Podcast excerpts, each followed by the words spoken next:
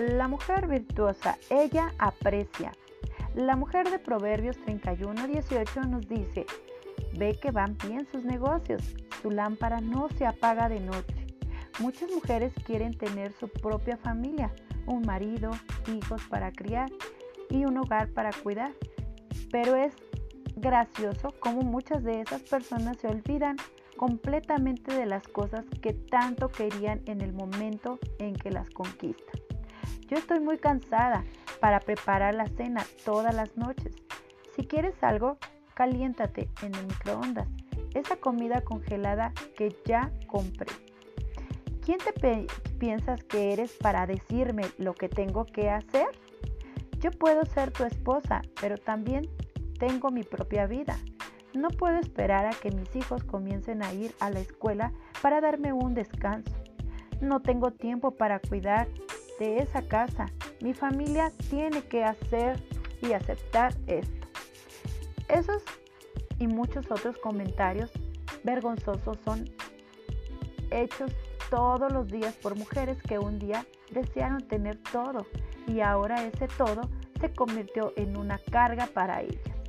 La mujer ve valora lo que tiene y expresa su aprecio, buscando lo mejor para sus hijos, marido y para su casa.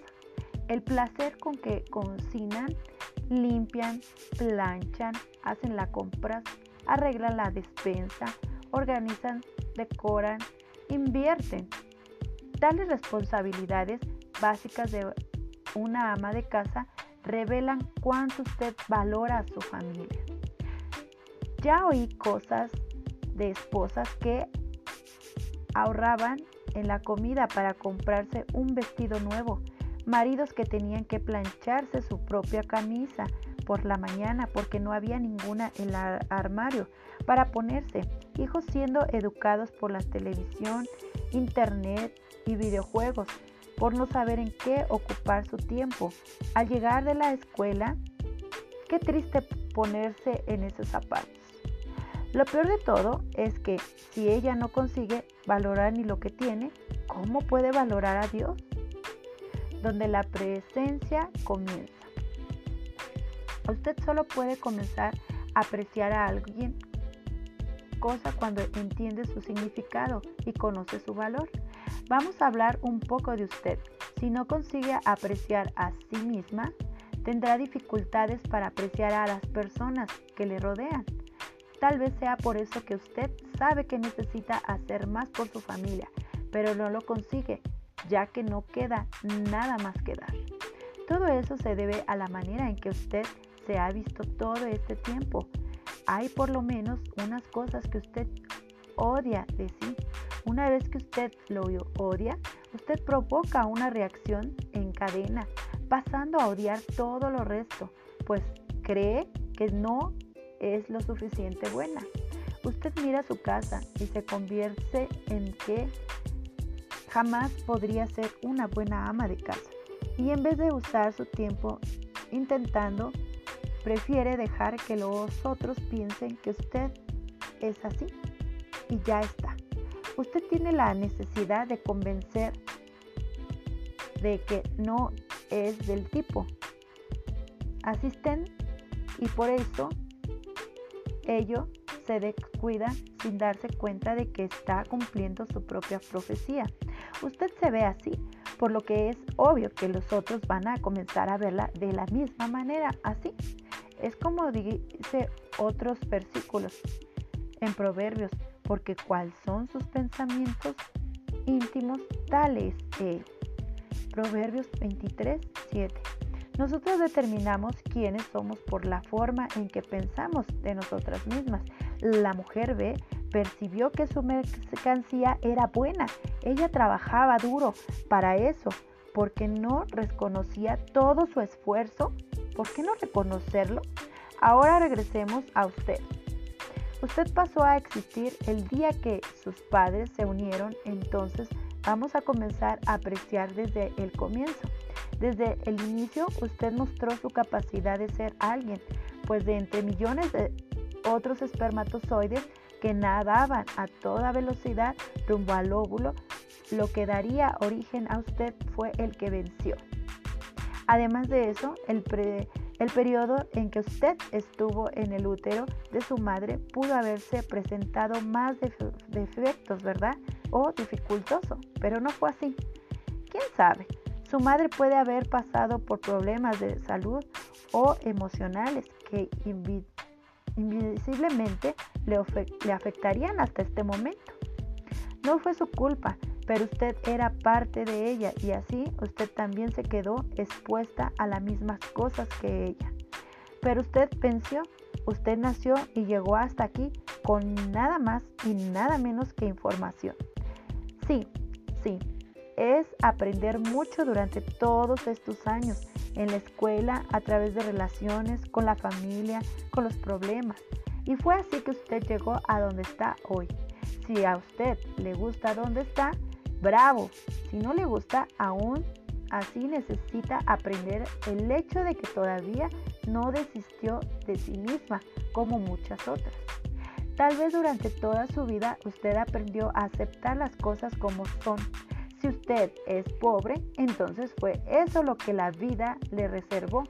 Aprenda a convivir con eso. Si usted es una persona solitaria, es porque usted merece debido a todas las cosas que usted hizo o deje de hacer, pero, ¿y si usted cambiaría su modo de pensar? Y si comenzara a forjar otro camino, aquel misterioso que usted siempre creyó que sería demasiado bueno para usted? Y si decidiría hoy ser la mujer que merece ser, en vez de la mujer que usted es, dentro de usted hay una vencedora alguien que solo está esperando una oportunidad para probar que está equivocada. Esa vencedora necesita salir y hacer las cosas que usted tiene miedo a hacer, las cosas que usted cree que puede o debe hacer. Usted se va a sorprender de lo mucho que puede cambiar si solo comienza a apreciar esas pequeñas cosas que están en usted. Reconozca que su capacidad va más allá de su entendimiento. Pare de intentar comprender, siga adelante y haga uso de su potencial. Cuando usted se comienza a apreciar, inmediatamente va a comenzar a apreciar a las personas que le rodean también y su comportamiento va a mostrar eso claramente. No porque usted esté siendo forzada, sino porque quiere. ¿Sabe lo que sucede cuando usted comienza a apreciar a otras personas? Ellas comienzan a apreciarla a usted. Huérfana y discriminada. Esther era una joven judía, soltera, huérfana, inocente. Cuando el rey Azuero decidió reunir a todas las bellas y jóvenes vírgenes de todas sus vestimentas y provincias, llegó a unirlas un reino que se extendía desde la India hasta Etiopía, con la finalidad de escoger una nueva reina. Él no protegió y no preguntó quién quería presentarse. Él simplemente sacó de su casa a todas las jóvenes que poseían las cualidades que él necesitaba en una reina de la obligó y la obligaron a vivir en un palacio durante un largo periodo de preparación que duraría 12 meses. Cuando ella estuviese lista, él dormirá con cada una de ellas. Después decidiría quién sería su reina. Aquella que no fuera escogida pasaría a ser una concubina. Esa idea surgió de la decepción del rey Azuero con la reina Bastia, que no lo apreciaba. El hombre era bruto, no era un hombre que tenía a Dios y tenía mucho poder. Imagine lo que ese podía significar para cualquier persona. En aquella época los judíos no eran vistos como buenos ojos. En realidad ellos eran perseguidos, como siempre, por la mayoría de las naciones de Israel, siendo la primera nación de Dios escogida para revelarse al mundo. Siempre fue más odiada que apreciada. Entonces, como usted puede imaginar, Esther no era exactamente la más apreciada de las candidatas, pero ella era diferente. Esther no tenía mucho en comparación a las otras jóvenes de la corte. Ella era diferente de la mayoría de ellas, no solo por ser judía, lo que fue manteniendo el secreto bajo la orientación de su tío. O huérfana, la diferencia estaba dentro de ella. En la traducción de la Biblia dice, la joven era de hermosa figura y de buena apariencia. Esther 2.7. Esther era amable y de buena apariencia y hermosa. Una mujer amable aprecia y a causa de su apreciación, ella llega a ser guapa por naturaleza. Ella no necesita de, de curiosidades, mm, de cirugías o de consultores de belleza para eso, porque ella, su belleza proviene de adentro. Esther era una joven de Dios y así como Dios la apreciaba, ella también la apreciaba a él, a todas las cosas que él permitía que pasaran en su vida. Al principio la idea de ser arrastrada para el harén de un rey pagano debe haber parecido muy extraña, completamente fuera de los planes de Esther, pero ella decidió confiar en Dios y sacar provecho de la situación en que él la había colocado en aquel momento. Ella se destacó de entre todas las otras jóvenes y la Biblia muestra eso claramente para que sepamos que no fue a causa de su extrema hermosura que ella se convirtió en reina. Vea la primera vez en que ella hizo la diferencia. Cuando una joven se presentaba ante el rey, se le daba todo cuando pedía para que fuera ataviada con ello desde la casa de las mujeres hasta la casa del rey. Iba por la tarde y a la mañana siguiente pasaba a la segunda casa de las mujeres a cargo de Sagaz, enuco del rey, guardia de la concubina. No se presentaba más ante el rey a menos que éste lo deseara y llamara especialmente.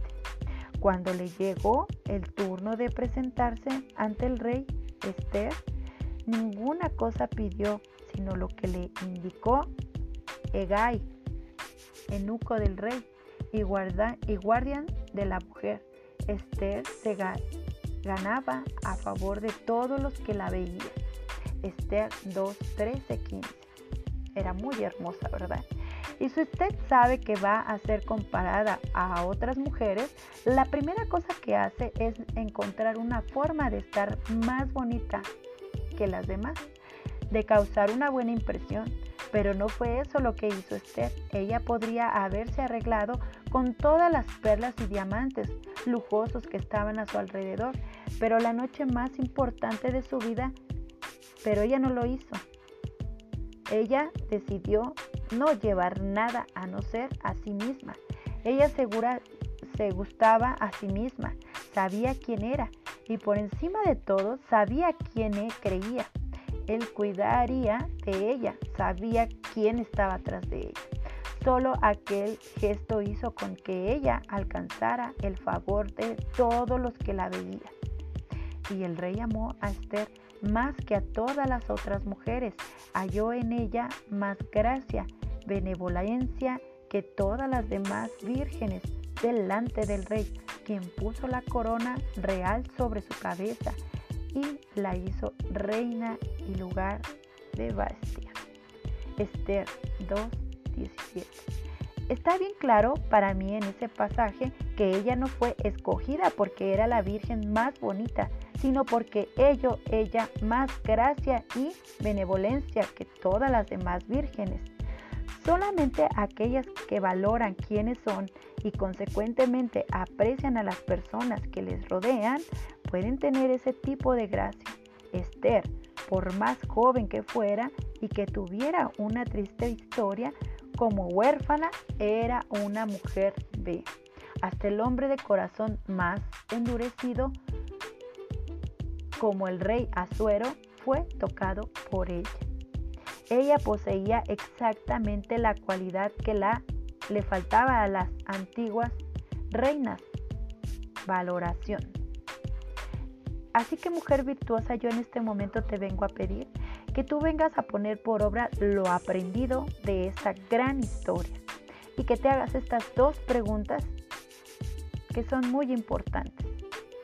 ¿Existe algo en su vida que usted tiene dificultad de valorar? ¿Y por qué? Hay otra pregunta. ¿Cómo usted puede comenzar a valorarse más? Haga una lista de algunas cosas que usted puede comenzar a poner en práctica de aquí en adelante. Así que mujercita virtuosa, vamos a ponernos manos a la obra y así alcanzar a ser mujeres virtuosas.